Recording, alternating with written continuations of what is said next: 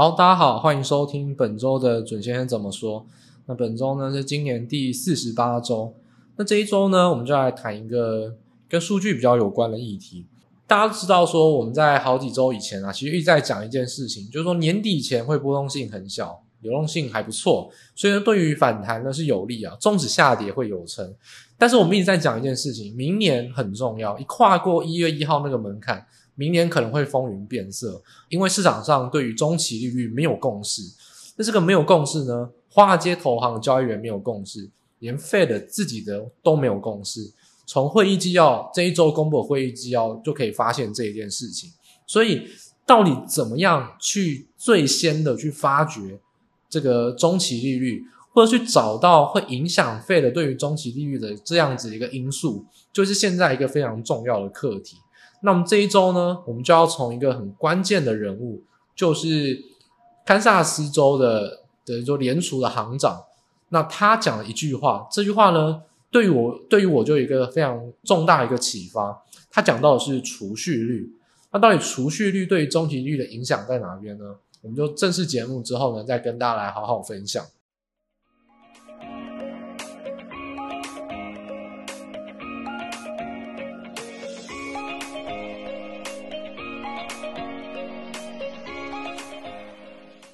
好，那首先呢，我们就先从这个时间轴啊，就先拖回到这个 F N C 会议纪要公布那一天。那一天呢，其实很多人就会稍微担心一点，因为说其实美国啊，呃，礼拜四感恩节休市，礼拜五黑色星期五是提早休市。当然也不是说这两天啊，其实在这个礼拜整个美股其实都是，就是说在礼拜一确认账上无限之后，就没有什么太大的变化，其实都还蛮稳定的。那这个行情之下，大家就怕说什么？诶，唯一的不确定性可能是会议纪要，但当天会议纪要公布，基本上，呃，市场上你看到普遍的解读都还是偏鸽派，因为他讲到的看法就是说，呃，他用的词啊，就是说绝大多数的官员啊，投票委员呢，都认为应该要蛮快就要放放缓升息了。那基本上这就象征着十二月升两码。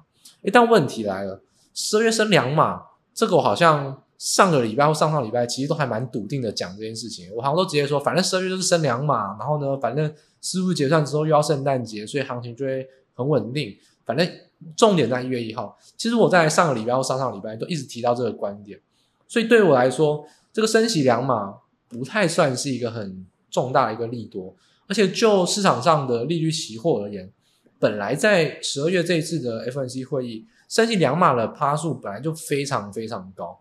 其实不存在什么太大的利多，所以 F N C 会议纪要只能就是说把一个不确定因素变成确定，其实就是跟现在一样。你说升息两码会不会变？搞不好真的有可能变。但是如果那个不确定因素到那个时候变成确定，那行情就基本上就是如预期而走。所以这个 F N C 会议纪要他提到就是说很快会放缓升息，而且绝大多数委员都同意之外。那他其实还有提到另外一个观点，其实也有非常多，他他用的词是 many 嘛，就是有非常多的投票委员也认为说，目前的情况下，经济衰退的几率其实是有的。也就是说，其实软着陆这件事情，当然是爱面子的人，然后呢，当头头的人要出来扛。也就是说，鲍尔或者是拜登，他们才会比较把那种五趴十趴的几率讲成好像五十五十。就好像讲好像衰退软着陆是有可能，但是让绝大多数的委员呢、啊，他没有什么包袱之下讨论这件事情，依然还是用蛮有可能来去看待。那最重要一件事情就是中期利率啊，中期利率最搞笑就是说，你去看 FNC 的会议纪要，他们讨论的结果就是没有结果，没有一个委员愿意去讲应该要升多少。我举个例子哦，在 FNC 会议的讨论当下。你可以去看央行，那就是中文了，你看更清楚。央行也有会议的一些纪要，你去看他们会议纪要公布，基本上他们的形式是什么？其实轮流发言。也就是说，今天啊一来，我首要最重要讨论事情就这一次要升几码嘛。然后他们开会之后，就十二个投票委员就会分别讲自己的看法。那他们都会讲说，我目前的经济状况，他看到怎么样？因为有些是分行行长嘛，他看到他那一个区块，例如说南方的州。给大家一个小客户，南方的州通常违约还款的几率比较高，所以南方的州像他就会可能会提示到这一点，他看到的状况是怎么样？那北方的州呢，或者说在西岸的州会讲一些状况，因为他们会分四个小组啊，然后会轮流去当票委嘛。那其实他们就会提供一些经济的状况。那当然，如果是八个固定的委员，他们也会讲就全球经济，他们收集到了一些经济概况。那再来就是说轮流发言，讲说你对于要投票议题有什么看法？那通常带风向会是谁？那可能会是像就是主席嘛，像鲍尔，鲍尔可能会说，哎，这一次的会议。那他会认为怎么样怎么样？那十，例如说十二月，我认为要升息两码，那因为怎么样怎么样？那接下来大家就轮流发言了。你可以简单的说，我、哦、赞同啊，其实基本上我跟你想的差不多，或者说，哎，我不赞同，因为我觉得怎么样怎么样。所以基本上大家可以想象，那个投他们不是投票，他们基本上为什么叫做利率点阵图？就说每一个人讲出你自己的想法，你要不要跟别人一样，随便你啊，也没有多数决这回事，基本上就是怎样就是怎样。所以你你说什么就是什么，他就会记录在上面。所以轮流发言的情况下，那他就会提到哦，上一次的 FNC 会议提供出来的就会议纪要公布，对于中期利率每一个人看法是什么？就是没有看法，每一个人都没有明确的讲他认为会到几趴。例如说，你现在看到很多的委员在新闻上面讲说什么，我认为要五趴到五点二五趴，其实根本在讨论当下，没有人一个人敢明确的说我认为要五趴，我认为要五点二五趴，因为这是一个很武断的事情。他们没有明确的一个评断的机制跟一个评价的模型去看待要升多少码，基本上如果没办法下决定，那也是好久，那可能是两三次之后的决定，那就不如不下决定，就说观望或者等数据。所以在 F N C 会议纪要宣布之后，其实最吊诡这件事就是中期利率，市场上都在等 Fed 你怎么看？结果 Fed 说我没有要看啊，我也不我也不知道会怎样，反正。且战且走，明年再说。中期利率提供的资讯是零，这点就让华尔街就更伤脑筋了。因为原本啊，在圣诞假期以前，基本上我们就说了，没有什么好不确定的。就圣诞假期以前，所有的交易员都是绞尽脑汁在寻求一个共识，就是他们大就华尔街之间来猜嘛，到底中期是多少？华尔街有一些评价模型，甚至说他们，这大家知道说，其实交易员他们会用 Bloomberg 的一些聊天系统啊。他们可能会交换讯息，或者他们可能看着利率期货的报价，再去做一些私底下的一些讨论，就是没有共识，没有任何共识。所以华尔街交易员到现在，哎，会议纪要公布了，没有任何资讯，那就头很痛啊。那这样子要怎么办？所以这件事情就是现在一个最严重的地方。我们到底要怎么样找到一个突破口，去突破这个僵局，能比较领先的去找到何谓中期利率？何谓影响这这费的官员看中期利率的看法？那我觉得这一周有一个新闻啊，那这个新闻还蛮大的，有翻成中文，大家都可以直接去上网看，没有关系。就是堪萨斯州的联储行长，那就是 Esther George。那这个 e s t e r George 他就讲了一件事情啊，他在智利的一个论经济论坛里面，对于现在这个经济状况啊，或是中期利率发表一些看法。他第一个，我先表明他的身份。他呢，就是那四个轮调行长之中其中一个。他今年轮到他投票，当然二零二三年就会换掉了，就不是他。那他今年是投票委员哦，所以他讲的话当然是蛮重要的。他说我就帮大家揭露一些重点哦。那我这都是直接从他的原文去做翻译啊。说美国家庭仍然持有着二零二一、二零二零疫情 QE 以来绝大部分的储蓄，这代表着联准会。可能需要升息到更高的水平，并且维持更长一段时间，来压抑消费者需求，以降低通膨。这句话的后半段基本上呢就是废话，因为你已经听过很多次了。但前半段就非常有趣了，你没有看过鲍尔提到储蓄率这个字，你也不存在会议纪要，像就以这次为主，这次的会议纪要也没有提到储蓄率。每一次的会后声明讲什么乌俄战争啦，讲失业率啦，讲 P C，讲通膨。没有提到过储蓄率这三个字 s h o 就帮我们打，就是打出了一个破口。他认为储蓄率或者说美国人民的超额储蓄这件事情，诶，会是可以来关注，也会是影响到。嘿，他他也说他会影响到通膨跟消费。但就有两个观点可以来做观察。第一个，S. George 是不是代表着 Fed 的其中一个论点的观察？也就是说，如果偏鹰派的那些官员会不会拿着超额储蓄来做出鹰派的一个支持论点？那另外一件事看法就是说，对于交易员像我们来讲，那是天大的好消息，终于有新的数据可以拿来用，可以拿来脑筋急转弯来想一下到底会怎么样。因为没有新的数据，什么都一点逻辑思维都没有，都没有一个突破口。有数据，你解读不了数据，那是你太菜，你技术太烂，你就是你学识不够。但有数据，储蓄这种东西哪有什么难？都有数据啊，而且还有很多延伸的数据，每个人就开始针对储蓄会有不同的看法。我觉得这个市场上就会对对这件事情开始会有一些交集跟讨论。那我这边就来提出我的看法。呃，第一个储蓄率这件事情哦，我觉得基本上大家可以把它联想到我们很久以前其实都讲过一件事情。我说过什么呢？其实我讲过很多次，就是说应该要加速缩表，而不是加速升息。这件事情其实跟储蓄率就大有相关。为什么？就还是回归到那个架构。就是古典经济主义或新古典主义哦，我是这一挂的，我不是凯因斯或新凯因斯那一挂。这一挂的看法就是什么？就是可贷资金市场，可贷资金的价格跟量，它决定了可贷资金的供需均衡。可贷资金的价格是什么？就是利率。那可贷资金的价格是谁决定？是 Fed 直接决定，所以这等同是一个独占的市场。可贷资金的量谁来决定？由市场上的需求跟供给特别一起来决定，但市场上的供给也是 Fed 的独家供应，它印钞票印多少就有多少，它收多少那就少多少。所以为什么一直讲说 Fed 不应该一直对价格？因为其实价跟量你可以同时控制。那为什么你不去用量来做一些调配，而是一贯就是一昧的去就疯狂升息、升息、升息、升息，缩表都没有在做，就是很不平衡。那其实储蓄这件事情。就是在讲这件事情哦，也就是说，为什么一直在讲说，我自认为我是比较偏鹰的，或者其实我跟偏鹰的官员看法是比较比较像，但其实还是不太一样，他们都还是比较慢一点点。储蓄这件事情基本上就在讲印钞，那我们就回归到定义，什么叫做储蓄？在整个总体经济的储蓄，就是收入减掉消费，再减掉投资，就是超额储蓄。那如果单纯的就是收入减掉消费，就叫做储蓄率。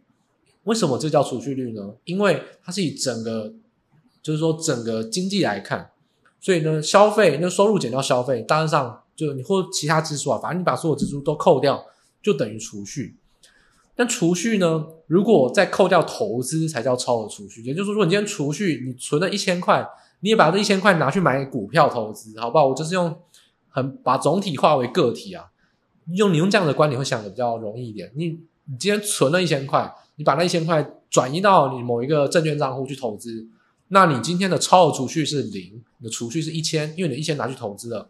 我这样大家可以理解吗？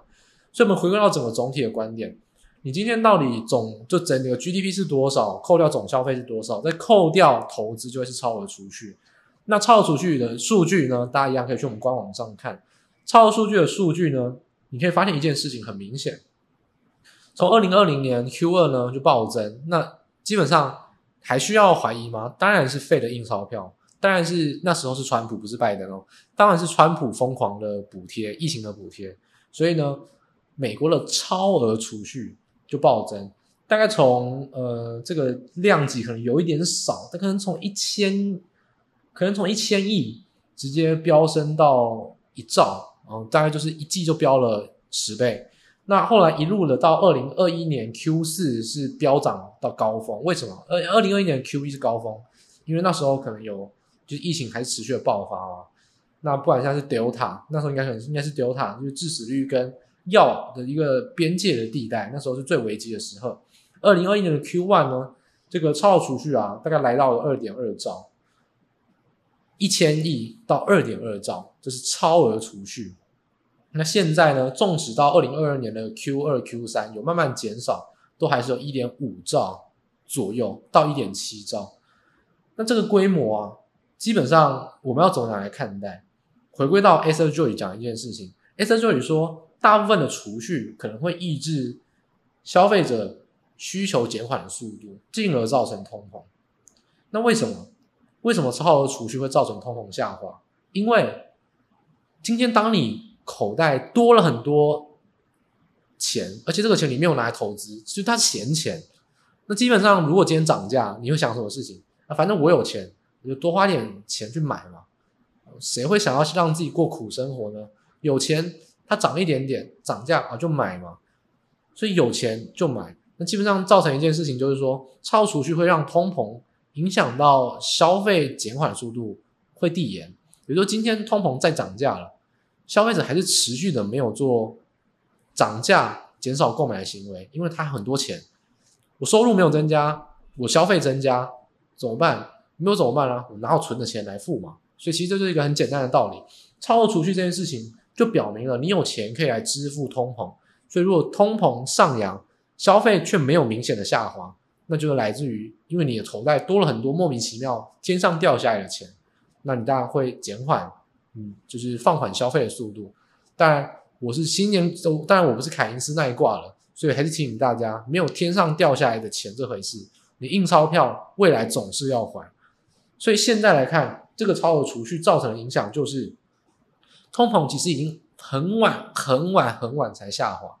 你先看房租，到现在还没有下滑哦。上次到上一个月，就十月公布数据，才是商品类下滑。然后原原物料当然是更早之前下滑，因为原物料呢是我们之前有提到的，是因为中国没有解封的关系，所以原物料下滑速度是最快的。那如果这个缺口如果补上，原物料也不会长现在这个样子。所以就是说，其实你现在看到的通膨下滑，其实对比于 Fed 所做的紧缩货币是完全不成正比。也就是说，Fed 他一直看着市场上通膨都没有降啊，那我要加快升息。但是你做的已经太超过了。现在为什么你做了升息升了这么多，可是通膨却降不下来？因为你一直都没有针对于超额储蓄这一块去着手。他口袋里就一堆钱，你调高利率又怎么样？调高利率是你。他的贷款可能要付比较多钱，或者他万一要新借钱，要付比较多的钱。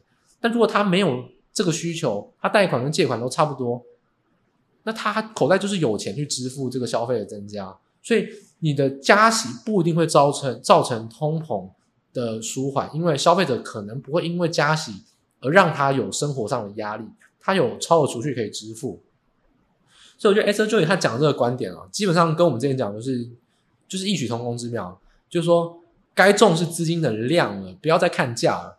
费的那些人就是一直觉得说，我把价格调高，资金价格调高，升息就可以解决这些事情，然后发现一直都不如预期，通膨不如预期，这件事情就跟超额储蓄非常有关。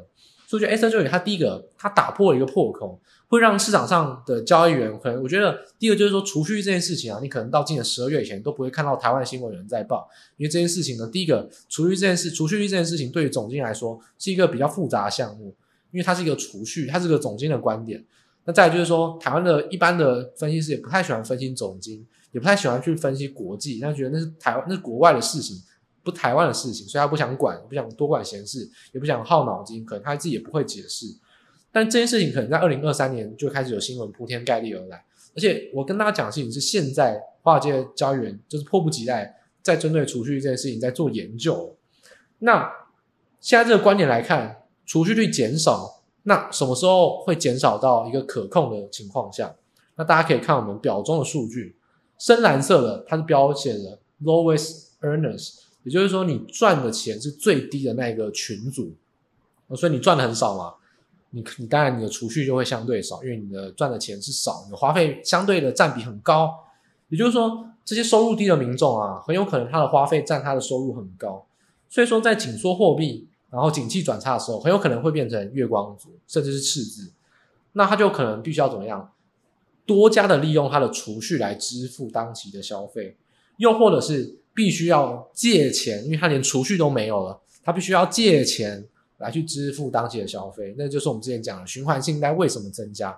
因为最低收入的这一块有更惨的一群人是真的要借钱，没有这么惨的一群人就是说月光族，他就是开始要用储蓄来去支付，他储蓄越来越少。所以现在最怕的事情是什么？第一个深蓝色的，赶快，现在通膨在下滑，赶快利用这段时间呢去把它消化完。就是说经济在衰退，通膨也在慢慢衰退，但是呢。紧缩货币的程度更大，赶快把超额储蓄去消化完。而且更重要的事情是，其实就是高收入的那一块不太需要特别的消耗，因为高收入的那一块，他收入足以支付他的花费，跟他储蓄有多少没有太大关系。所以我们要紧念是蓝色的这一块，低收入族群的超额储蓄什么时候归零，这个很重要。那这个就是 Esther Joy 他有提到一个观点，Esther Joy 在他的谈话之中有特别提到说，超额储蓄不只是总量很重要，超额储蓄最重要的是分配，就是等于说基层的民众不应该要有超额储蓄。这一句话讲起来很很右派，很不政治正确，但是我这是在讲的是事实。如果穷人有非常多的储蓄，通膨百分之一万没完没了，也就是说，当今天穷人付不起消费，开始要借钱，甚至活不下去，这个通膨才像是一个正常的一个轨道。这句话真的很右派，很不政治正确，但是我很抱歉，这个事实就是如此。S. J. 他的话我也认同，然后把它讲成白话文就是这个样子。当穷人不再能消费，而且他的存款都用光。这时候才有可能去逐渐回到比较合理的长期通膨均衡，所以超额储蓄应该要下滑，而且是穷人的超储蓄应该要加速下滑。那第二点就是储蓄率，储蓄超储蓄是存量，储蓄率是流量，等于说我每一个月的收入减掉每一个月的消费就是我的储蓄，这是一个净储蓄的概念，它是当期的观点。那储蓄率一样，我们把数据拿出来看。储蓄率在现在这个情况下已经掉到只剩下三趴了，什么水平呢？大家图表中看得一清二楚，就是二零零八年 QE 以来从来没有这么低过，从来没有。那大家可以去对应到我们刚才讲为什么超额储蓄会暴增。二零二零年的 Q one、Q two，那时候的储蓄率当期一度来到了百分之三十，那当然你一下子给我这么多的钱。那我当然是存起来，因为那时候也没有通膨，那时候都还是疫情，可能是缺货，连买都没得买，所以当然没有通膨这回事。我买不到东西，你又给我这么多钱，那我又不用工作，那就只好怎么样？只好拿去存钱，存起来，甚至有一部分拿去投资。所以为什么股票暴涨，比特币暴涨？就是储蓄有一部分拿去投资，也有一部分拿去变成超额投资。总而言之，就是非常非常多的钱都没有花到，都是。费的搞出来的鬼都是美国政府搞出来的鬼，所以现在去看储蓄率创新低这个观点就可以对应到，就是说美国基层民众其实已经到有相当大的负担，这个储蓄啊可能已经要拿来支付花费，而且可能要利用循环信贷来支应这种越不敷出的行为。那基本上储蓄的下滑就象征了一件事情，就是说现在的基层民众绝对是入不敷出，而且生活很困苦，因为已经到了。QE 以来从来没有这么低过，是零这十四年来从来没有这么低的水平，所以现在基层民众肯定过得很苦，那整个企业的经济也肯定不会好。但问题就是说，通膨能不能掉下来？那我觉得我们就来做一个总结，从超额储蓄的观点，从储蓄率，我们从存量到流量，我们就通盘的把 Esther Joy 他提到这个储蓄的观点，我们把它扫过一次之后，我要下一个结论就是说。什么时候会是通膨长期的均衡点？那就会什么时候会是中期利率下定决心的时候，这是完全对应在一起的。所以我现在开始，我觉得大家要有一个新的思路：CPI、失业率，还有 Fed 的传统的思维，那都是没办法给你一个新的观点。储蓄率会是一个新的观点，然后还有再加上什么东西还会影响到通膨，这会是一个新的观点。所以我这边总结。大家基本上，如果你希望看到通膨完全的缓解，希望看到这一出全球的闹剧正式终结，那我们全球必须要解决三件事情。第一个就是关超额储蓄有关，低收入民众的超额储蓄率绝对要归零。第二，低就是低收入的民众超额储蓄绝对要降到零，也不用管什么全世界，就看美国就好了。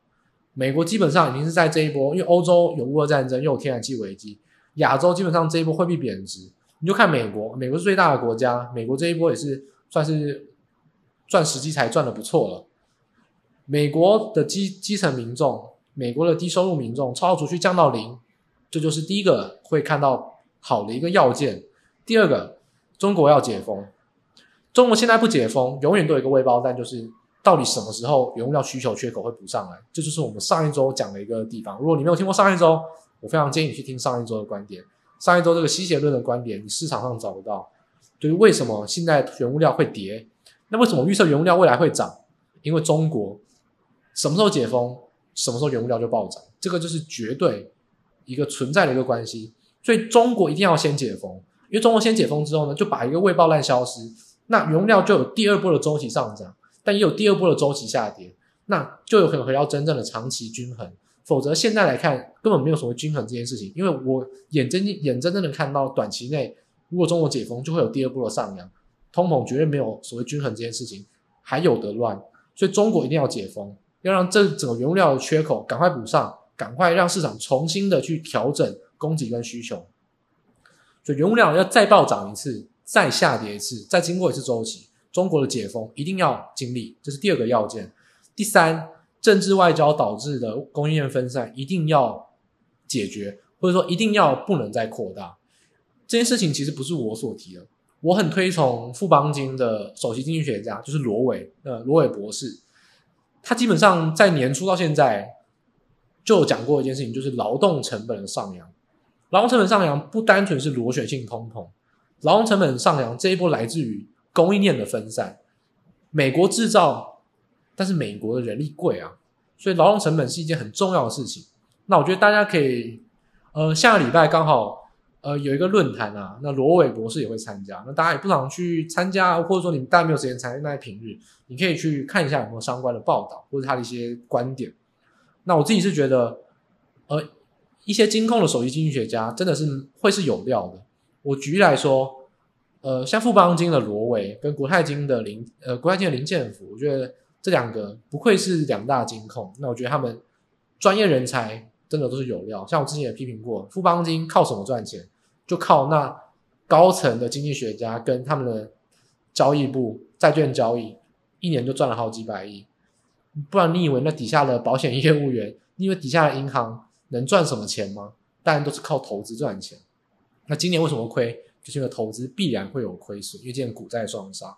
所以我觉得在经济的一个观点啊，我觉得不是说独善其身啊，不是说我自己多么厉害，而是我认为厉害就是厉害，不厉害就是不厉害。那我觉得。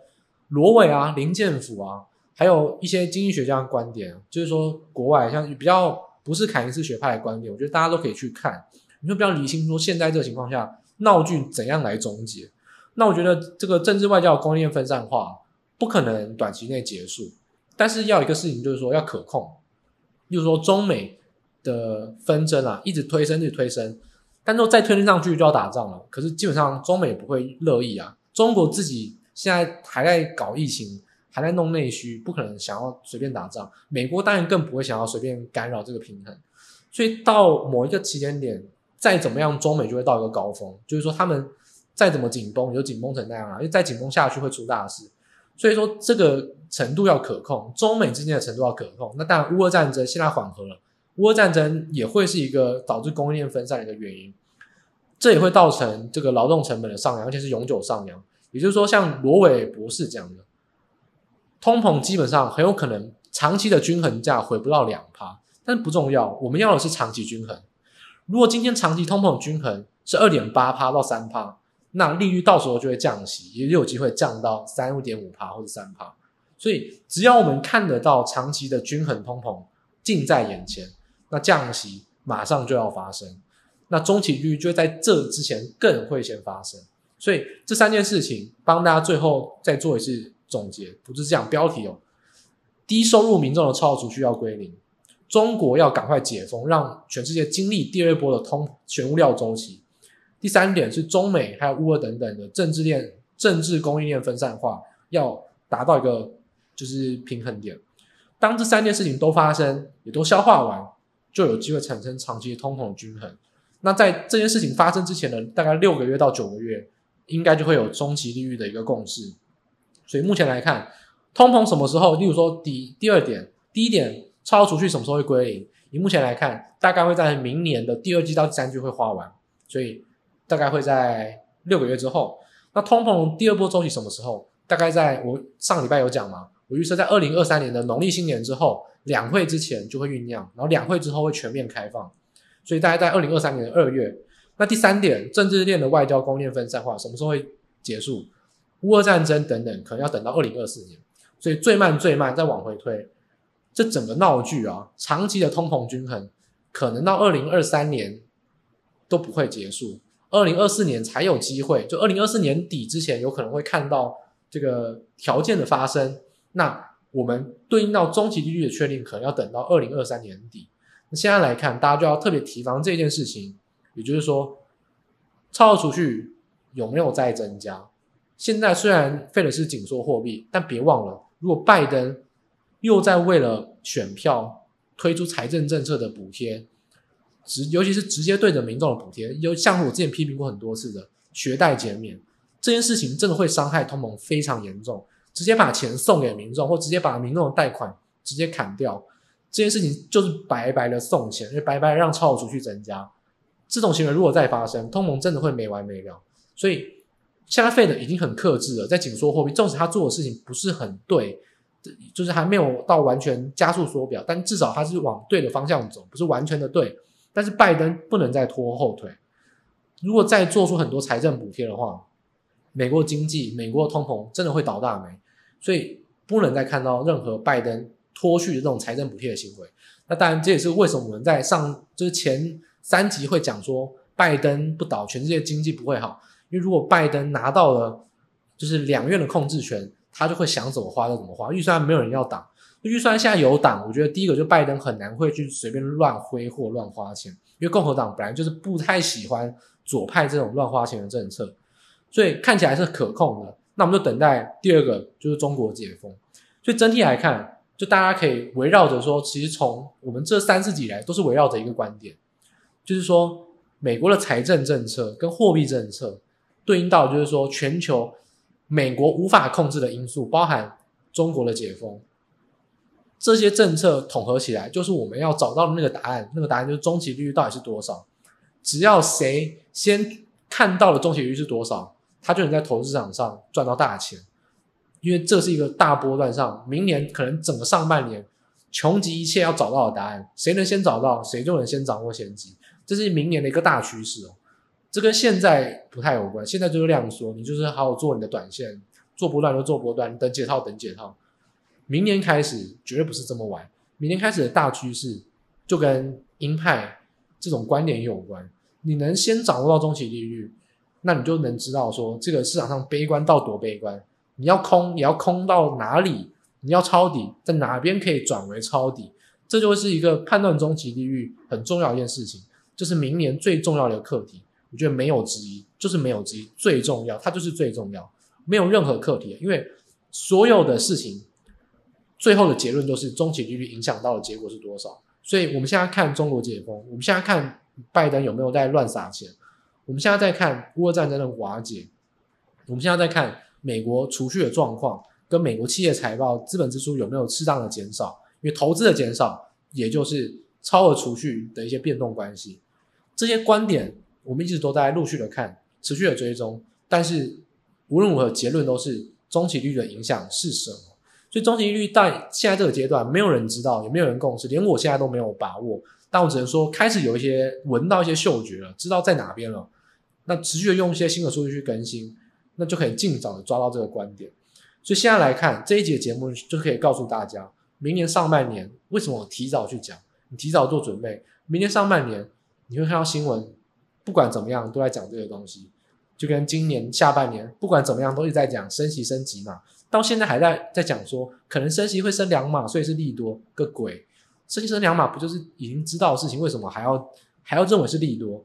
所以说这种铺天盖地的新闻围绕在一个观点，明年上半年的观点，我认为就是中期利率，然后反映在市场上就是波动度增加。所以现在呢，大家就可以针对这个观点有一些崭新的思维。我希望会对于大家在于看明年上半年一个趋势更有一些看法。也知道说目前。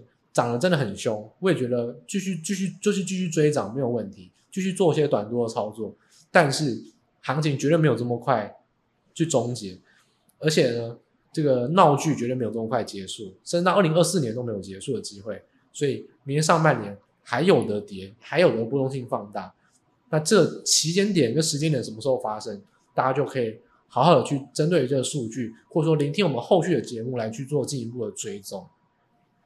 所以以上呢就是今天的节目内容啊，希望大家对于这个观点有个独特的观点呢有一些启发。也就是说，S. N. George 他提到的储蓄率，也就是我之前一直提到的资金的量问题，一个 Fed 不愿意承认，那现在开始有愿意慢慢承认这个话题的话，这个有可能就会扭转 Fed 在面对利率调升的一个思维。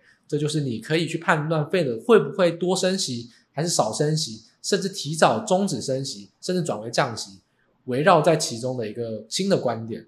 储蓄率这件事情，多花点时间去了解，然后呢，去看一下储蓄率相关的一些数据是什么，对它有些概念，我觉得会对大家在投资上，尤其是明年整个波乱上的趋势，你会有一个很明很明朗的状况。先有趋势，你才有操作策略的大方向。才可以针对市场上的变化去选择短多短空加码减码，但是趋势最重要，所以研判这个趋势，我觉得是一个很必要的课题，不是只有各位投资人，连华尔街的交易员，连 Fed 的官员都在找寻这个答案，所以我觉得这件事情这个趋势相当重要。我在这边就先跟大家做一个分享跟提醒，那希望大家会喜欢这集的节目。一样，如果喜欢我们本节节目的话，可以可以按赞或者说留言，或者说分享给你认识的亲朋好友。那我们一样在下一周在各大 Podcast 平台再跟大家做见面喽。那大家拜拜。